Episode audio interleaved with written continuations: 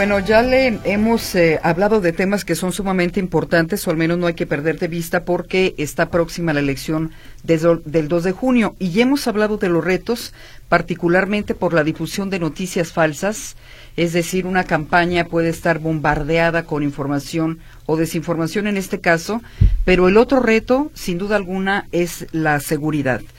Jalisco se encuentra entre los estados, entre los seis estados con, eh, digamos, focos rojos, pero particularmente con un riesgo muy alto. Y esto se desprende de un de un estudio que realizó una consultora donde menciona que la injerencia del narco superará la elección del 2021, según demuestra el análisis que ha realizado. El crimen organizado intervendrá como nunca antes en las elecciones locales del 2024 y seis estados concentran un riesgo muy alto. Esto fue lo que advirtió un estudio de la consultoría Integralia. Las razones, una gran cantidad de grupos criminales que están en conflicto, existe una proliferación de mercados ilícitos y 1.802 presidencias municipales están en juego, aunque en el 2021 fueron 1.923. De acuerdo con la investigación de la consultoría, los estados que concentran un riesgo muy alto son Guerrero, Michoacán, Colima, Jalisco, Chiapas y Morelos, mientras que en Baja California, Sonora, Chihuahua, Tamaulipas, Zacatecas, Guanajuato, el Estado de México, Tabasco y Veracruz, el peligro es considerado alto. En el 2018 los cargos que estuvieron en juego fueron 18.299 entre Presidencia de la República, Congreso, Alcaldía, Regidurías y Sindicaturas y ahora son 20.735. La mayor cantidad de agresiones se presentan en el ámbito municipal, es decir, se atenta particularmente contra candidatos alcaldes, a sindicatos, a sindicaturas, mejor dicho, y a secretarios generales. Así es de que, pues ahí está la alerta en seis estados por violencia política y Jalisco particularmente se mantiene con un riesgo muy alto.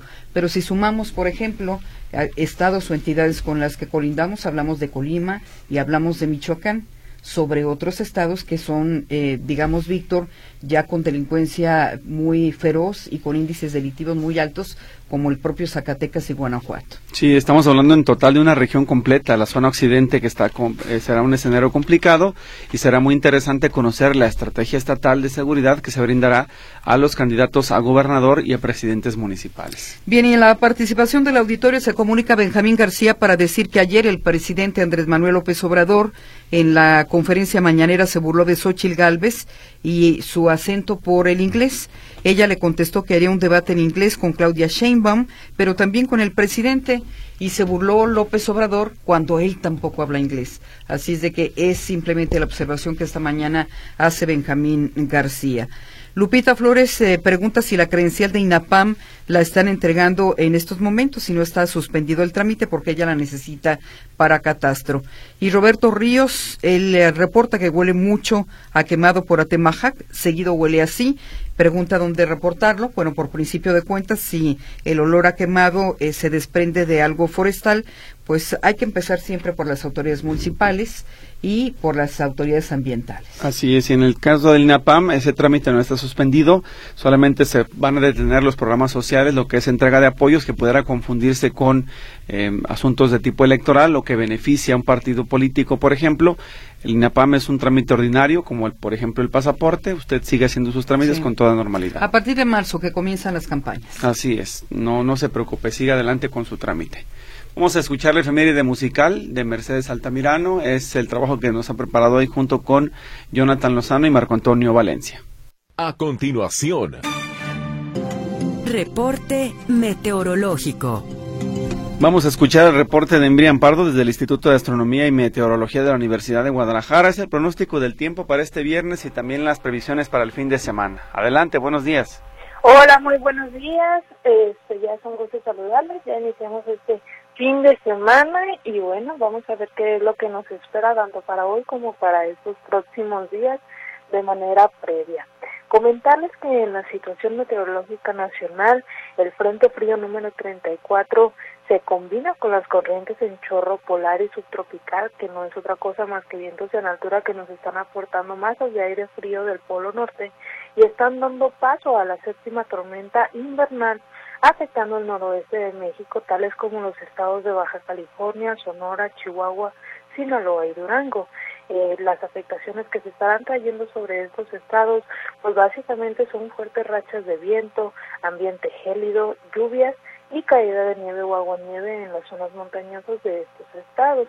También por otra parte, un sistema de alta presión continúa afectando el centro, oriente, sur, sureste y el occidente del país, en donde se incluye Jalisco, en donde también comentarles que este, este sistema nos ha estado favoreciendo desde el día de ayer y días previos con temperaturas cálidas por la tarde, sin probabilidad de lluvia y temperaturas frías hacia el amanecer que es básicamente las condiciones que vamos a tener para el día de hoy aquí en el área metropolitana de Guadalajara, en donde específicamente les comento que el cielo estará despejado durante todo el día y la noche, favoreciendo así este ambiente cálido en el transcurso de la tarde con temperaturas máximas entre 29 y 31 grados, mientras que el ambiente se torna ligeramente frío durante la madrugada y al amanecer principalmente, esperando mínimas entre 9 y 11 grados centígrados. Recordar que cuando eh, las condiciones de, del cielo son de que está completamente despejado, el índice de radiación ultravioleta pues estará entre niveles moderados a altos en el transcurso de la tarde, tal como va a ser el día de hoy, por lo que se les recomienda pues tomen las debidas precauciones si ustedes permanecen mucho tiempo principalmente ante la exposición solar, hay que usar bloqueador, hay que ponerse ropa que les cubra, algún eh, sombrero, alguna cachucha, algo así por el estilo, de tal manera pues que esta radiación pues no les resulte perjudicial a su salud, ¿verdad?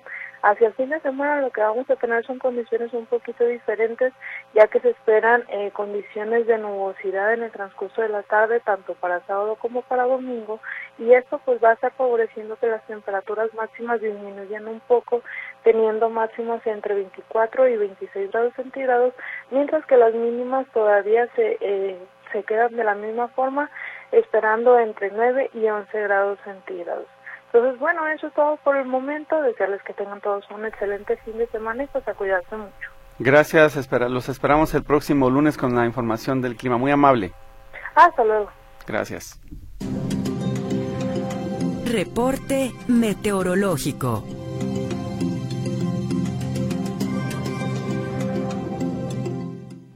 En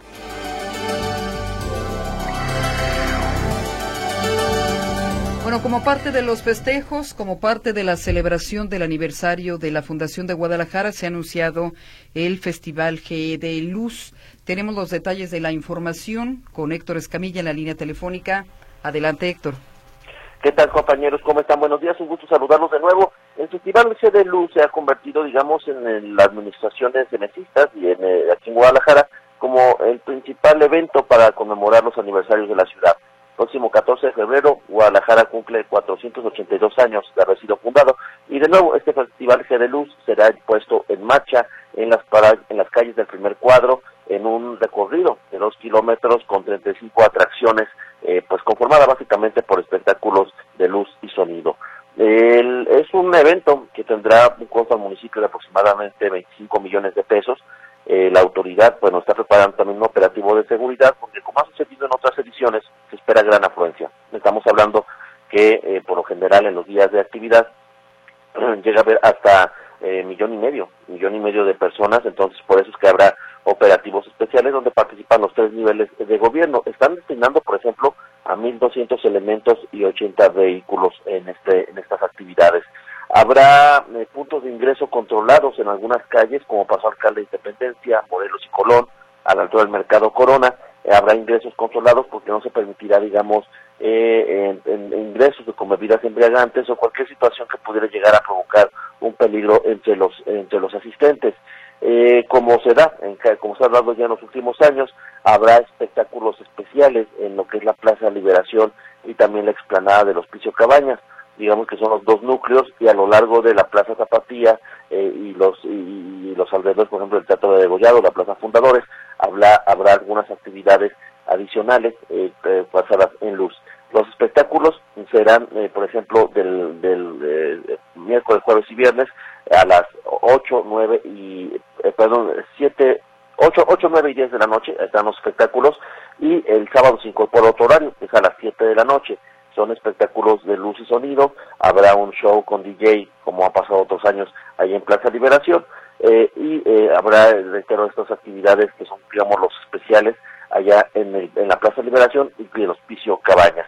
Eh, también mencionar que habrá eh, espectáculos de videomapping en algunos edificios, eh, también habrá, eh, por ejemplo, eh, pues algunos espectáculos, por ejemplo, de fuentes danzarinas, eh, otros espectáculos, digamos, con de performance, no todos luz y sonido, sino también hay, digamos, performance y, y, bailes que se están llevando a cabo a lo largo del recorrido.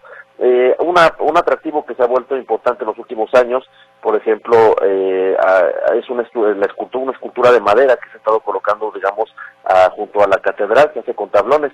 En una ocasión fue un charro que se hizo con madera, luego hicieron un caballo de la montaña de madera y eh, pues en esta ocasión va a ser una bailarina folclórica, toda de madera, en la que estará exhibida ahí en el centro. Entonces, bueno, eh, aquí lo importante es, eh, si usted va a ir al Festival Generos a partir del 14 de febrero, eh, 14, 15, 17, 18 de febrero, está, tome sus precauciones, porque sí se espera mucha gente, como ha sucedido en los últimos años, y eh, sobre todo, eh, si va con niños, que son los que por lo general más disfrutan este espectáculo, llévelos bien agarrados de la mano para evitar que se les separen, eh, póngales un gafet, vaya bien hidratado, vaya con ropa cómoda y con tenis, porque sí, la caminata eh, no es mucho trayecto, pero la realidad es que por la gran cantidad de gente puede llegar a ser bastante complicado.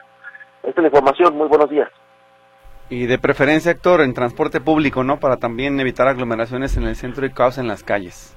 Sí, habrá 14 estacionamientos abiertos en el centro, según estaban reportando, eh, y se ampliarán, de hecho, los horarios. Eh, pero de todas maneras, es importante que la gente, en efecto, se mueva en transporte público. Está la línea 2, la línea 3, el, el macrobús, para moverse, que estará prestando su servicio hasta la medianoche para eh, pues eh, desfogar eh, cuando termine este festival. Muy bien, gracias por el reporte, Héctor. Hasta luego, buen día. Muy buen día. Cambiamos de línea telefónica para escuchar el reporte de Claudia Manuela Pérez. Adelante, Claudia. ¿Qué tal? Gracias, muy buenos días. Sigue en pie el proyecto de ampliación del carril bus bici del centro de la ciudad en la avenida República, prolongación de la avenida Hidalgo, hasta la calle Plutarco Elías Calles. Esto lo señaló el director de Obras Públicas de Guadalajara, Francisco Ontiveros.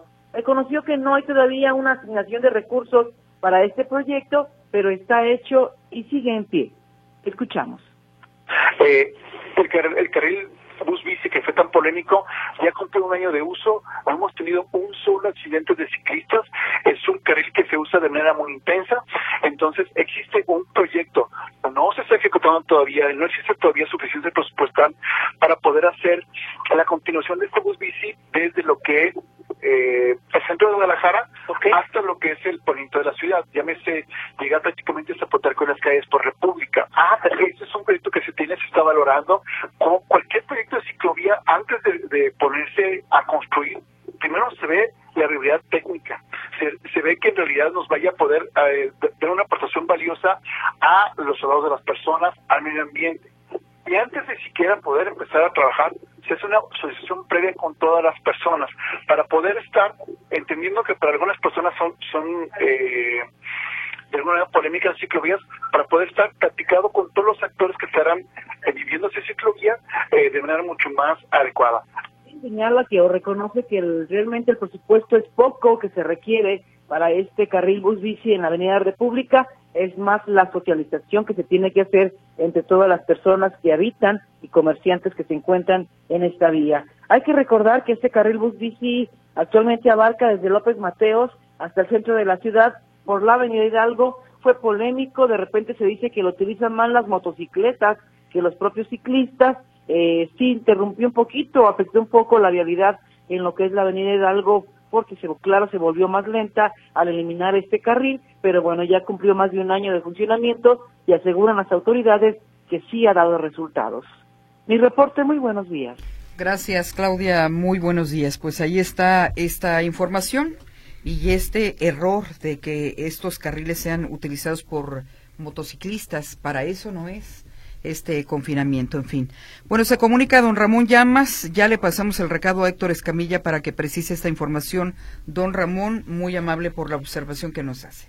Y acá preguntan si sabemos por qué hay tanto humo en la zona de el Cerro de la Reina, que se ve de más humo en la ciudad. Bueno, aparentemente una fuga en un ducto de Pemex en la zona de Tololotlán, allá en Tonalá, así que pues eh, vamos a estar al pendiente de los reportes y de las incidencias que se puedan generar en torno al eh, caso. En eh, más de la participación a través del WhatsApp también, dice en cuanto al agua, por tocar el punto a tratar, mientras sigan los titulares de Jalisco en el gobierno y en el CIAPA, las promesas de que no faltará el agua serán eso, promesas pero eso sí, MS va a seguir autorizando construcciones a lo tonto, dice Jaime Saavedra, en relación a la falta de líquido que se padecerá en los próximos días. Dice Adolfo Tapia, increíble en el crucero en Tlaquepaque y de Periférico Sur y la vía Colima, siempre estuvieron más sincronizados los semáforos y en estos momentos hay obra pública y no hay quien ayude a coordinar el crucero. Ponen obreros que no entienden, cómo ayudar. Debe de haber presencia constante de oficiales de tránsito y no se ve, pero en el crucero de Santa Margarita, servidor público en Zapopan, ahí siempre hay hasta cuatro agentes cuando no se requieren realmente. Y en otro de los mensajes dice pedir su apoyo para que el municipio de Zapopan arregle de inmediato luminarias de la avenida Tabachines entre Cruz del Sur y Patria, varias calles de la colonia Loma Bonita. Es un corredor que abarca negocios, escuelas y comercios y tiene más de 15 días que no funciona. Es una zona peligrosa en cuestión de seguridad que se arregle el circuito de luminarias, pide la señora Claudia. Bueno, y adelantábamos en las cabezas informativas de este noticiero sobre la alerta por parte de especialistas de la UNAM en torno al sarampión.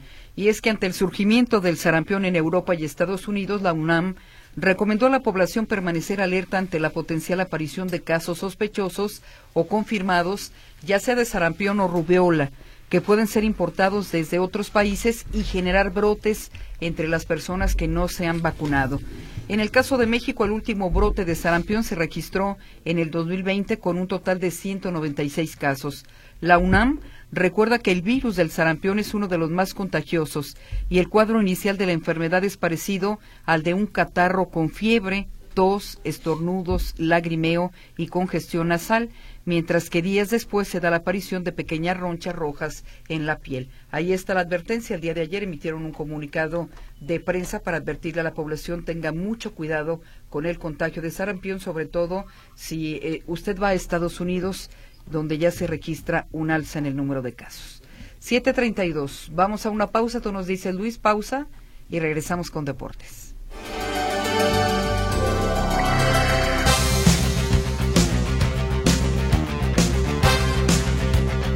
Vamos a los deportes. Bienvenido Martín Navarro. Te escuchamos adelante. Muy buenos días, ¿cómo están Grisela? Víctor, qué gusto saludarlos el día de hoy. Un viernes, un viernes interesante en el tema deportivo.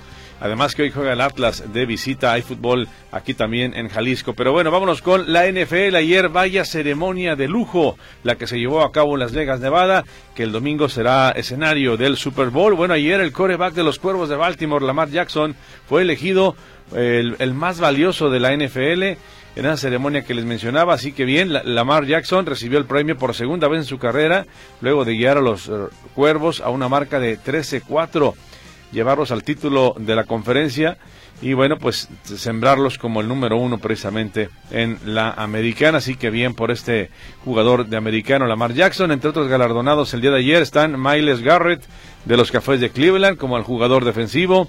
El mejor ofensivo fue el corredor de los 49, Christian McCaffrey mientras que los Tejanos de Houston fueron galardonados con los novatos del año con CJ Stroud y Will Anderson Jr. Los Lakers de Los Ángeles revelaron una estatua de Kobe Bryant en su honor con una imagen de bronce de 19 pies afuera de su estadio. Kobe, quien murió en 2020 junto a su hija Gianna en accidente de un helicóptero, luce en una estatua con el jersey blanco con el número 8. En lo que respecta al béisbol, los Tigres del Licey de República Dominicana eh, van a enfrentarse a los Tiburones de la Guaira de Venezuela en la final de la Serie El Caribe que se lleva a cabo en Miami. Ayer el equipo dominicano le pegó a Panamá y lo echó fuera cuatro carreras por una, mientras que el conjunto de los Tiburones de Venezuela vencieron a Curazao seis carreras por dos. Enclavados ayer muy cerca otra vez México de una medalla. Ayer Kevin Berlín y Randall Wheeler se quedaron en el cuarto lugar en este mundial que se lleva a cabo en Qatar. Eh, estuvieron muy cerca y bueno, de cualquier forma los dos en lo que respecta a la plataforma de los 10 metros sincronizados ya tienen su boleto a los Juegos Olímpicos de París. En fútbol, mencionarles que hoy arranca la jornada número 6 de la Liga MX con dos partidos, 19 horas en el estadio El Kraken. Mazatlán recibe a los rojinegros del Atlas, un equipo de la Furia buscando eh, posicionarse mucho mejor en la clasificación de este torneo de clausura. Y Tijuana contra Querétaro en punto de las 9 de la noche, los dos partidos con los cuales pues se pone a rodar la pelota en la Liga MX. El Club Guadalajara dio a conocer que todos los chivabonos que se pusieron a disposición del público se vendieron, por lo cual se aseguran grandes entradas en todos los juegos del rebaño en el torneo. Se explica además que todas las tarjetas que se pusieron de manera multianual, anual y semestral ya se agotaron y lógicamente habrá pues entradón para el próximo partido de Chivas como local. De hecho, es mañana precisamente cuando el equipo del Guadalajara tenga su actividad. Este partido será en esta ocasión a las 5 de la tarde, un horario un tanto atípico para el Guadalajara. Mañana estará recibiendo a los Bravos de Juárez, que ya tienen nuevo técnico. En lo que respecta a la Liga MX femenil, Atlas fue goleado en el Jalisco 4 por 0 por el equipo de Tijuana en el arranque de la jornada número 7 y en la Liga de Expansión el día de hoy, actividad en el Jalisco cuando hoy a las 5 de la tarde el equipo de UDG reciba a Cancún. Lo que tengo los deportes, Víctor, gracias. Muy buenos días. Muy buenos días, Martín. Gracias. Excelente fin de semana. ¿Y cuál es tu apuesta para el Super Bowl el domingo? Yo creo que van a ganar los jefes de Kansas City. Los jefes, Sí. bueno. ¿Tú qué piensas? Yo que el medio tiempo va a ser lo mejor. Bueno, eh, que está No al- te creas, no Está sé. un, un cantante que sí hay tres, cuatro buenas, pero que aquí en México a lo mejor hay críticas, pero en Estados Unidos están felices sí, porque sí. ya es muy popular, ¿no? Es mu- y aparte es muy nuevo para ciertas generaciones, sí, ¿no? vende mucho. Así que bueno, disfrútelo. Al final de cuentas es un evento deportivo, disfrútelo. ahí reúnase con la familia si es que le gusta, si le parece, y si no, ya le Así contaremos es. el lunes. Aquí estarán de vuelta nuestros compañeros de Muy bien. deportes. Gracias. Buenos días. Vamos a la pausa, regresamos.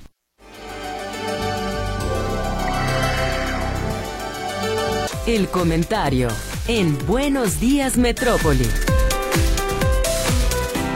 Este viernes llega el momento de escuchar el comentario de la maestra Miriam Guerra, especialista en movilidad urbana y territorio. Adelante, buenos días. Muchas gracias, encantada de estar otro viernes compartiendo el espacio de Radio Metrópoli con ustedes y con todos los radioescuchas. Intentar día a día tomar el transporte público en el área metropolitana de Guadalajara se ha convertido en una odisea. Vivimos en una paradoja. Entre mayor inversión se anuncia hacia el rubro del transporte y la movilidad, menos eficiente es el sistema. Ya hemos dicho antes que un error básico de la gestión en Jalisco es que está en manos de, por un lado, personas no especialistas y, por otro lado, son habitantes de una Guadalajara distinta, en la que difícilmente pasan rutas de transporte y, por tanto, no son usuarios, no son usuarios o son usuarios esporádicos, y mucho menos forman parte de su cotidian- cotidianidad los transportes públicos. Y no por esto pretendo decir que no sea posible que gestionen y planeen en este rubro. Es simple, no les es posible dimensionar las realidades al usar el transporte público, ya sea autobuses, tren o BRT. Al contrario, contribuye a acentuar las desigualdades. Como ejemplo, el caso de, mi- mi macroperiférico, que en su segundo aniversario aún presenta importantes fallas en su operación y funcionamiento. Y es que una es la visión y versión de las autoridades en materia de movilidad y transporte y otra es la visión y versión de los y las usuarias. Desde la inauguración de este medio de transporte se anunció como un transporte inclusivo, libre de acoso, seguro y digno para todas las personas, que vendría a suplir todas las deficiencias y críticas a la extinta Ruta 380. Con una inversión de casi 9 mil millones de pesos, el macrobús se anunció como la solución a los problemas de desplazamiento en torno al anillo periférico del área metropolitana de Guadalajara. En estos dos años ganó tres premios. Mi macroperiférico recibió el primer lugar en Infraestructura Edición México y también ganó las categorías Accesibilidad Universal, Edición México y Accesibilidad Universal, Edición Internacional. Se ha dicho también que supone un avance importante para toda la región y que se trata de uno de los medios de transporte modelo en todo México, pues incorpora diversas características que lo convierten en un transporte completamente sustentable. Pues argumenta que cuenta con cruceros para que las personas puedan ir de un lado a otro del periférico y se suban a las unidades sin ningún peligro. Además cuenta con la ciclovía más grande de México. Las y los usuarios realmente lo experimentan así? Al tratarse de una importante suma económica invertida y de un derrotero tan transitado, aspectos como unidades insuficientes, elevadores que constantemente fallan y sobresaturación del servicio en horas pico no deberían aparecer. Además, también se destaca las constantes fallas en la frecuencia y la sobresaturación en las rutas alimentadoras, así como la falta del servicio hacia el oriente. Aunque recientemente se ha anunciado la extensión hacia el municipio de Tonalá, valdría la pena preguntarnos si dicha extensión, con una inversión de 317 millones de pesos, según el portal del gobierno del estado, resolverá las deficiencias para este nuevo tramo, que de manera, de qué manera se asegurará la conclusión y operación de manera adecuada y si con esta obra se ataca directamente la gran deuda que se tiene en materia de movilidad y transporte con el, con el oriente del área metropolitana de Guadalajara.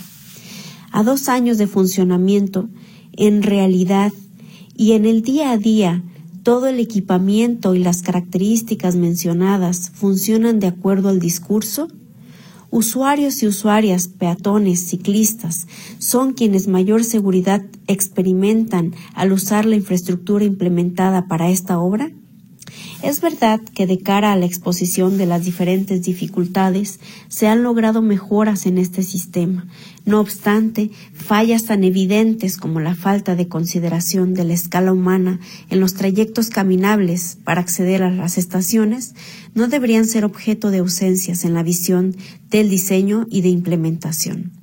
Al día de hoy, después de dos años de funcionamiento y ante el anuncio de la ampliación, es crucial que se consideren estos aspectos para la mejora del funcionamiento, que existan los diagnósticos con la profundidad necesaria que retraten las condiciones y los patrones de movilidad que representan las zonas que se van a intervenir. Este es el comentario de hoy. Agradezco mucho su escucha y les deseo, como siempre, un excelente fin de semana. Hasta la próxima y muchas gracias. Gracias a usted también, maestra Miriam Guerra. La esperamos el próximo viernes. El comentario en Buenos Días Metrópoli.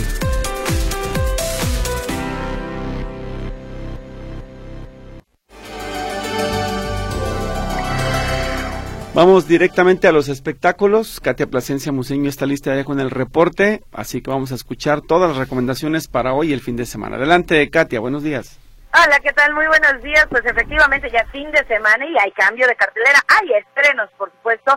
Eh, empezamos con Héroe por encargo. Es una película estadounidense de acción y comedia en la que un ex agente de las fuerzas especiales acepta un trabajo para brindar seguridad a una periodista. Pero mientras están en la entrevista a este dictador, eh, pues hay un golpe militar y se ven obligados a escapar a la jungla donde deben sobrevivir. Y también se estrena Baghead, eh, Contacto con la Muerte, es una cinta obviamente de terror, de suspenso, en la que una chica sufre la muerte de su papá, pero descubre que heredó un antiguo bar en ruinas, así que ella tiene que viajar hasta Berlín con su mejor amiga para poder identificar el cuerpo de su papá y reunirse con el abogado para hablar sobre esta herencia. Lo que ella no sabe es que cuando firman las escrituras, pues quedará ligada también a una entidad que habita en el sótano de este bar, una criatura que está cambiando de forma y que primero se muestra muy linda porque te va a permitir hablar con aquellas personas que ya no están, pero todo tiene un costo, así que también se estrena. Luego llega Secretos de un Escándalo, eh, ojo, porque esta está protagonizada por Julianne Moore y Natalie Portman es un drama que muchos critican porque no fue considerada en la categoría de mejor película y narra la historia de un escandaloso y sensacionalista romance entre una pareja, pero para empezar son de distintas edades, muy distintas edades, pero como se dieron las cosas también por su romance, pues también es súper criticada y hay quien quiere llevar la película a la pantalla Así que, pues, la actriz que dará vida a esta historia, que es Natalie Portman, pues quiere hacer bien su trabajo y les pide entrevistarlos y estar con ellos unos días para poder aprender de todas sus actitudes, sus ademanes y demás. Pero, bueno, pues algo puede salir mal, sobre todo por la presión de ser observados en todo momento. Y también llega para toda la familia la película Red, es una cinta de animación y de comedia en la que una chica de 13 años que se debate entre seguir siendo la obediente hija de su mamá o el caos que implica la adolescencia. Y es que su mamá es súper sobreprotectora y un poco autoritaria. Nunca, nunca la deja sola y nunca está lejos de ella. Pero algo sucede que ella se puede convertir, esta adolescente se puede convertir en un panda rojo gigante. Es una película divertida, muy entretenida y de hecho Red fue nominada al Oscar a Mejor Película de Animación y al Globo de Oro a la Mejor Película de Animación. También llega El Color Púrpura, otra película que también no fue muy tomada en cuenta en los Oscars, y tiene algunas nominaciones, eh, pero se esperaban muchas más.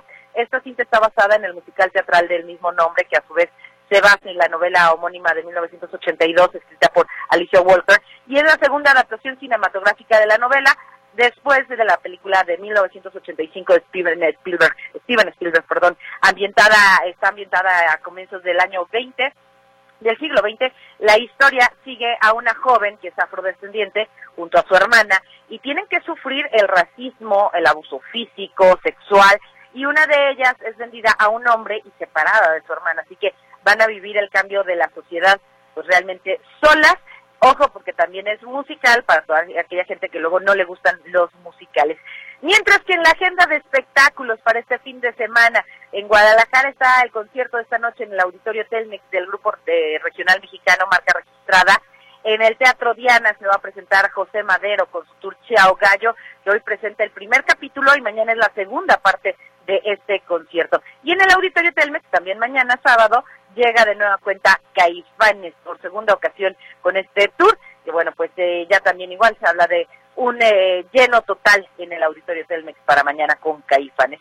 Y en información les cuento que el cantante español Julio Iglesias llegó a un acuerdo con Netflix para llevar su historia de vida y su carrera a la pantalla en una serie biográfica. Este proyecto actualmente está en desarrollo y se va a centrar en la trayectoria del español, quien se convirtió en el primer artista de lengua no inglesa en ingresar con éxito a los mercados estadounidense y el asiático, alcanzando una fama universal. Además, a lo largo de más de cinco décadas de trayectoria, Julio Iglesias ha grabado y ha cantado en 12 idiomas. Y mediante un comunicado, este cantante mencionó que esta es la primera vez que ha decidido hablar y contar su historia de vida, por lo que tomó la decisión de que la plataforma pues eh, era la indicada para que se llevara a cabo su serie. La vida de Julio Iglesias está llena, dicen, de capítulos interesantes, desde sus inicios como jugador del Real Madrid en las filas juveniles hasta, hasta su transformación en uno de los artistas españoles pues más exitosos en la historia de la música contemporánea y obviamente hablarán también después del accidente que puso fin a su carrera futbolística, pues de cómo se ella, él se dedica por completo a la música, conquista obviamente las audiencias en todo el mundo y ha colaborado con grandes figuras muy destacadas de la industria como Frank Sinatra, Stevie Wonder, entre otros, pero aún no sabemos cuándo se va a, se va a estrenar esta serie de Julio Iglesias.